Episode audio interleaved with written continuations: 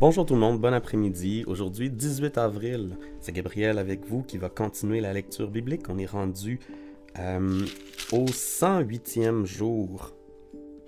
Et euh, le 108e jour nous propose Josué 16, 1 jusqu'au chapitre 18, verset 28. Et cela va comme suit. Aux descendants de Joseph fut attribué par tirage au sort un territoire dont la frontière sud partait du Jourdain près de Jéricho, à l'est de la source alimentant la ville. De Jéricho, la frontière traversait le désert pour s'élever dans la région montagneuse de Bethel. De là, elle se dirigeait vers Luz, passait par Ataroth, où vivent les Archites, puis descendait à l'ouest de la contrée des Yaphlétites. Après avoir traversé Beth-Horon, le Bas et Gézer, elle aboutissait à la mer Méditerranée. Les descendants de Joseph, c'est-à-dire les tribus de Manassé et d'Éphraïm, partagèrent ce territoire entre eux. Les clans de la tribu d'Éphraïm reçurent une partie du territoire dont la frontière allait d'Aroth Adar au sud-est jusqu'à Beth-Horon le Haut et de là jusqu'à la mer Méditerranée. Au nord, elle passait près de Mikmetat. À l'est de Mikmetat, elle se dirigeait vers Tahanat Silo qu'elle traversait pour aller à Yanoa. De là, elle descendait à Ataroth et Nahara, rejoignait Jéricho et aboutissait au Jourdain. À l'ouest de Mikmetat, la frontière allait de Tapua jusqu'au torrent de Cana pour rejoindre la mer Méditerranée. Tel fut le territoire attribué au clan de la tribu d'Éphraïm, auquel on ajouta des villes et les villages voisins, situés dans le territoire de la tribu de Manassé. Les Éphraïmites ne chassèrent point les Cananéens qui habitaient Gézer. Ceux-ci y vivent maintenant encore parmi les Éphraïmites, qui leur ont imposé certains travaux. Les descendants de Manassé, fils aîné de Joseph, reçurent également leur part. Un territoire avait déjà été attribué aux descendants de Makir, le vaillant guerrier, fils aîné de Manassé et père de Galaad. Ils avaient reçu la région de Galaad et du Bachan à l'est du Jourdain. On attribua des terres aux autres clans des descendants de Manassé. Ces clans étaient ceux d'Abiézer, d'Élec, d'Asriel, de Shechem, d'Épher et de Kémida, descendant tous de Manassé, fils de Joseph. Sélophad, fils de Épher et petit-fils de Galaad, lui-même fils de Makir et petit-fils de Manassé, n'avait pas eu de fils, mais seulement des filles. Ces filles s'appelaient Mala, Noah, Olga, Milka et Tirsa. Elles vinrent trouver le prêtre Élazar, Josué, fils de Nun, et les responsables du peuple. Elles leur dirent Le Seigneur a ordonné à Moïse de nous attribuer des terres tout comme aux autres hommes de notre tribu. Conformément à l'ordre du Seigneur, elles reçurent des terres tout comme les hommes de leur tribu. La tribu de Manassé eut donc dix parts en plus de Galaad et du Bachan situés à l'est du Jourdain. On donna en effet des terres non seulement aux hommes descendants de Manassé, mais également à des femmes de la même tribu. La région de Galaad appartenait aux autres descendants de Manassé. Le territoire de Manassé s'étendait d'Asser à Mikmetat à l'est de Sichem. De Mikmetat, la, frontière descendait vers le sud jusque chez les habitants d'En Tapua. la région appartenait à Manassé, mais la ville de Tapua elle-même à la frontière fut attribuée aux Éphraïmites. Ensuite, la frontière rejoignait la rive du torrent de Cana. Cependant, les villes situées au sud du torrent revinrent aux gens d'Éphraïm, bien qu'elles se trouvent dans le territoire de Manassé. La frontière passait de là au nord du torrent avant d'aboutir à la mer Méditerranée. Ainsi la tribu d'Éphraïm s'étendait vers le sud et celle de Manassé vers le nord. La mer Méditerranée constituait la frontière occidentale. La tribu d'Asser se trouvait au nord-ouest de Manassé et celle du Sakkar au nord-est. Dans les territoires du Sakkar et d'Asser, la tribu de Manassé reçut Beth Shean et Ibléam avec les localités voisines, ainsi que Dor, Andor, Tahanak, Megiddo avec leurs habitants, et les localités voisines, c'est-à-dire le district de Dor. Cependant, les gens de Manassé ne réussirent pas à chasser les habitants de ces villes et les Cananéens continuèrent à y vivre. Même lorsque les Israélites furent devenus plus puissants, ils ne parvinrent pas à les chasser, mais leur imposèrent certains travaux. Les descendants de Joseph vinrent dire à Josué Pourquoi nous as-tu attribué une seule part du pays, à nous que le Seigneur a bénis au point de nous rendre très nombreux Josué répondit si vous êtes si nombreux et que la région montagneuse d'Éphraïm ne vous suffit pas, allez donc vous défricher du terrain dans les forêts qui appartiennent aux Périsites et aux Réphaïtes. Les descendants de Joseph répliquèrent La région montagneuse ne nous suffit pas, il est vrai. Toutefois, les Cananéens qui habitent dans les plaines possèdent des chars de fer, aussi bien ceux de beth et des localités voisines que ceux de la vallée de Gisréel. Alors Josué déclara aux descendants de Joseph, membres de la tribu d'Éphraïm et de la demi-tribu occidentale de Manassé, Vous êtes nombreux et très forts, en effet. C'est pourquoi vous ne recevrez pas seulement une part dans le pays. Toute la région montagneuse couverte de forêts sera à vous. Vous la déchiffrerez et vous l'occuperez entièrement. Vous parviendrez à en chasser les Cananéens, bien qu'ils aient des chars de fer et qu'ils soient puissants. Après que les Israélites eurent soumis le pays, ils se rassemblèrent tous à Silo et y installèrent la tente de la rencontre. Il restait parmi eux sept tribus qui n'avaient pas encore reçu de terre en partage. Josué leur dit alors Jusqu'à quand attendrez-vous pour aller occuper le pays que le Seigneur, le Dieu de vos ancêtres, vous a donné? Désignez trois hommes par tribu. Je les enverrai parcourir le pays. Ils examineront en détail les parts de leur tribu et reviendront m'en faire la description. Ils répartiront le pays en sept parts. Les descendants de Judas resteront dans leur territoire du sud et ceux de Joseph dans le leur, plus au nord. Préparez donc une description de ces sept parts et venez me la présenter. Alors, en présence du Seigneur notre Dieu, je tirerai au sort la part de chacune de vos tribus. Les descendants de Lévi ne recevront aucun territoire en partage car leur part consiste à être prêtres au service du Seigneur. De leur côté, les tribus de Gad et de Ruben, ainsi qu'une moitié de la tribu de Manassé, ont déjà reçu leur territoire à l'est du Jourdain. C'est Moïse lui-même, le serviteur du Seigneur, qui les leur a donnés. Les hommes désignés pour explorer le pays se préparèrent à partir. Avant qu'ils s'en aillent, Josué leur donna les instructions suivantes. Allez parcourir le pays, examinez-le soigneusement et revenez me le décrire. Ici même, à Silo, je tirerai au sort, en présence du Seigneur, les différentes parts qui vous reviennent les hommes parcoururent tout le pays. Ils rédigèrent une description détaillée des sept parts qu'ils avaient délimitées, avec une liste des villes, puis ils retournèrent auprès de Josué au camp de Silo. Josué tira ses parts au sort en présence du Seigneur et les répartit entre les Israélites. Il donna à chaque tribu le territoire qui lui revenait dans le pays.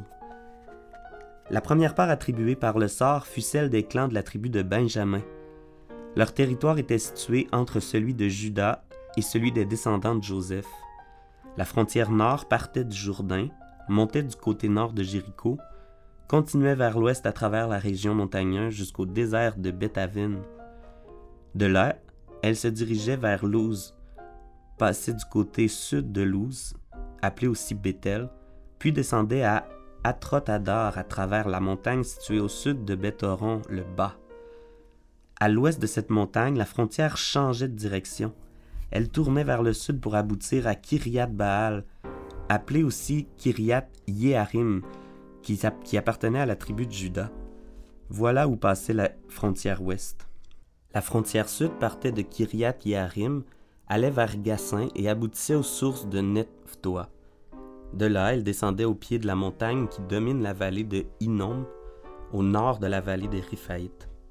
Elle longeait la vallée de Hinnom sur le versant sud de la colline Jébusite et continuait à descendre jusqu'à Enrogel. Elle tournait alors vers le pays en direction d'Enkemek, puis de Giliot, en face de la montée d'Adoumim. De là, elle descendait vers la pierre dite de Boan, un des fils de Ruben, puis dans la vallée du Jourdain en passant au nord de la hauteur qui domine cette vallée. Elle se prolongeait ensuite du côté nord de Betolga et aboutissait à l'extrémité nord de la mer Morte, à l'endroit où le Jourdain s'y jette. Voilà où passait la frontière sud. Le Jourdain constituait la frontière occidentale. Ainsi était délimité le territoire attribué au clan de la tribu de Benjamin. Les villes appartenant au clan de Benjamin étaient Jéricho, Beth-Olga, Emek-Kenesis, Beth-Araba, Semaraim, Bethel, Avim, Para, Ophra, Képher-Amona, Ophni et Geba, soit douze villes et les villages voisins. Il y avait aussi Gabaon, Rama, Behéroth, Mispé, Képhira, Mossa, Rekem, Irpéel, Tarala, Sela, Elef, la ville jébusite, c'est-à-dire Jérusalem, Gilbéa et Kyriat, soit quatorze villes et les villages voisins. Tout cela constituait la part des clans de Benjamin. Notre lecture de Josué est terminée pour aujourd'hui et euh, depuis, euh, depuis longtemps, en fait, on nomme des, des, noms de villes, des noms de personnes qui sont plutôt euh, difficiles à prononcer. Donc si jamais on se trompe ou on ne prononce pas bien, mes excuses. On, on, on, lit comme on pense que ça peut sonner, mais évidemment, on n'était pas là et on n'a pas les connaissances par rapport à l'accent ou la manière de prononcer. Donc on, fait ce qu'on pense de notre mieux. Et euh, voilà qui est dit. Maintenant, pour la deuxième portion, euh, la portion des psaumes, nous allons lire un psaume appartenant au recueil de la confrérie de Corée. C'est un chant. Et c'est le psaume 87. Le Seigneur a fondé Jérusalem sur les hauteurs qui lui sont consacrées. Il préfère la cité de Sion à tous les autres lieux habités du territoire de Jacob. Ô cité de Dieu, ce qu'il dit de toi est tout chargé de gloire. Devant ceux qui me connaissent, je mentionne les gens d'Égypte et de Babylone, de Philistie, de Tyr et d'Éthiopie. Ils sont nés dans ces pays-là. Mais au sujet de Sion, on doit dire, c'est ici que la vraie partie de chacun d'eux. Le Dieu très haut l'a lui-même fondé. Le Seigneur dresse la liste des peuples et note pour chacun d'eux sa vraie patrie est à Sion. Ô cité de Dieu, chanteurs et danseurs te célèbrent tous ensemble. Passons au proverbe maintenant avec euh, une portion du chapitre 12, les versets 27 et 28. Le chasseur nonchalant n'a pas de gibier à rôtir. Il est précieux pour un homme d'être actif. La vie se trouve là où l'on pratique la justice, en suivant cette voie, on ne rencontre pas la mort.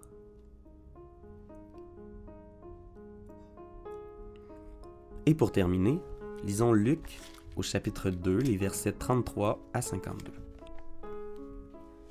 Le père et la mère de Jésus étaient tout étonnés de ce que Siméon disait de lui.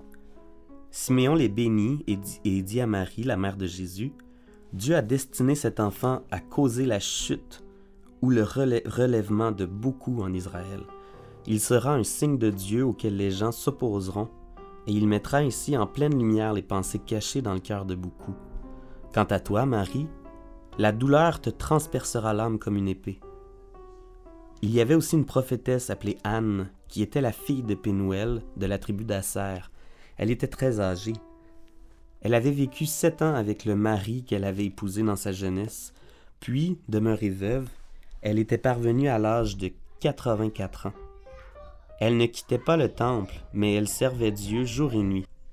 Elle jeûnait et elle priait. Elle arriva à ce moment même et se mit à remercier Dieu. Et elle parla de l'enfant à tous ceux qui attendaient que Dieu délivre Jérusalem.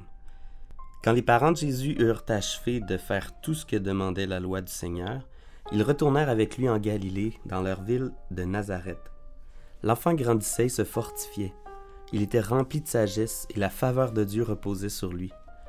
Chaque année, les parents de Jésus allaient à Jérusalem pour la fête de la Pâque. Lorsque Jésus eut douze ans, ils l'amenèrent avec eux selon la coutume. Quand la fête fut terminée, ils repartirent, mais l'enfant Jésus resta à Jérusalem et ses parents ne s'en aperçurent pas. Ils pensaient que Jésus était avec leurs compagnons de voyage et firent une journée de marche.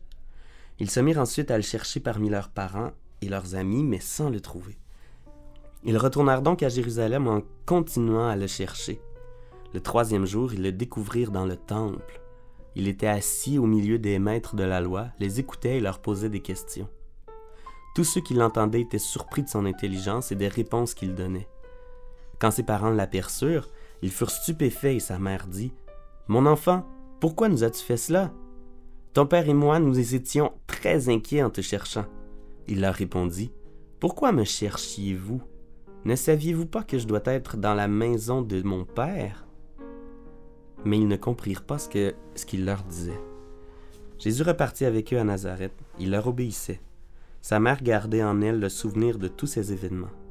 Et Jésus grandissait, il progressait en sagesse et se rendait agréable à Dieu et aux hommes. Prions. Seigneur Dieu, merci de t'être abaissé au rang d'humain Merci parce que tu as quitté ta gloire céleste pour venir t'incarner sur terre, vivre sans péché, mais vivre dans le même monde dans lequel on vit, même si ça fait 2000 euh, ans ou environ. Euh, il y a beaucoup de choses qui sont semblables. Tu as vécu de l'anxiété, tu as vécu de la crainte, de la peur. Tu as vécu une mort douloureuse. Et euh, tu as vécu aussi la tentation. Mais tu as vaincu tout ça. Puis plus que tout ça, tu as vaincu la mort. Et euh, c'est un don gratuit que tu nous donnes. Sois loué Seigneur pour ce don gratuit et euh, permet qu'on puisse vraiment saisir la profondeur de ce don jour après jour et que tout ce que nous avons euh, tout ce que nous avons comme euh, matériel ou comme ou, comme entourage, comme amis, parents, tout ça c'est un surplus au fond. Parce qu'avec toi seul, on serait comblé donc merci de tout ce que tu nous donnes en plus. Et euh, Seigneur, je te prie que tu bénisses euh, cette semaine qui est bien commencée après la fin de semaine, la longue fin de semaine de Pâques. Le retour au travail est peut-être difficile pour certains. Je te prie de renouveler nos forces et euh, de renouveler également l'esprit qui travaille en nous. Amen.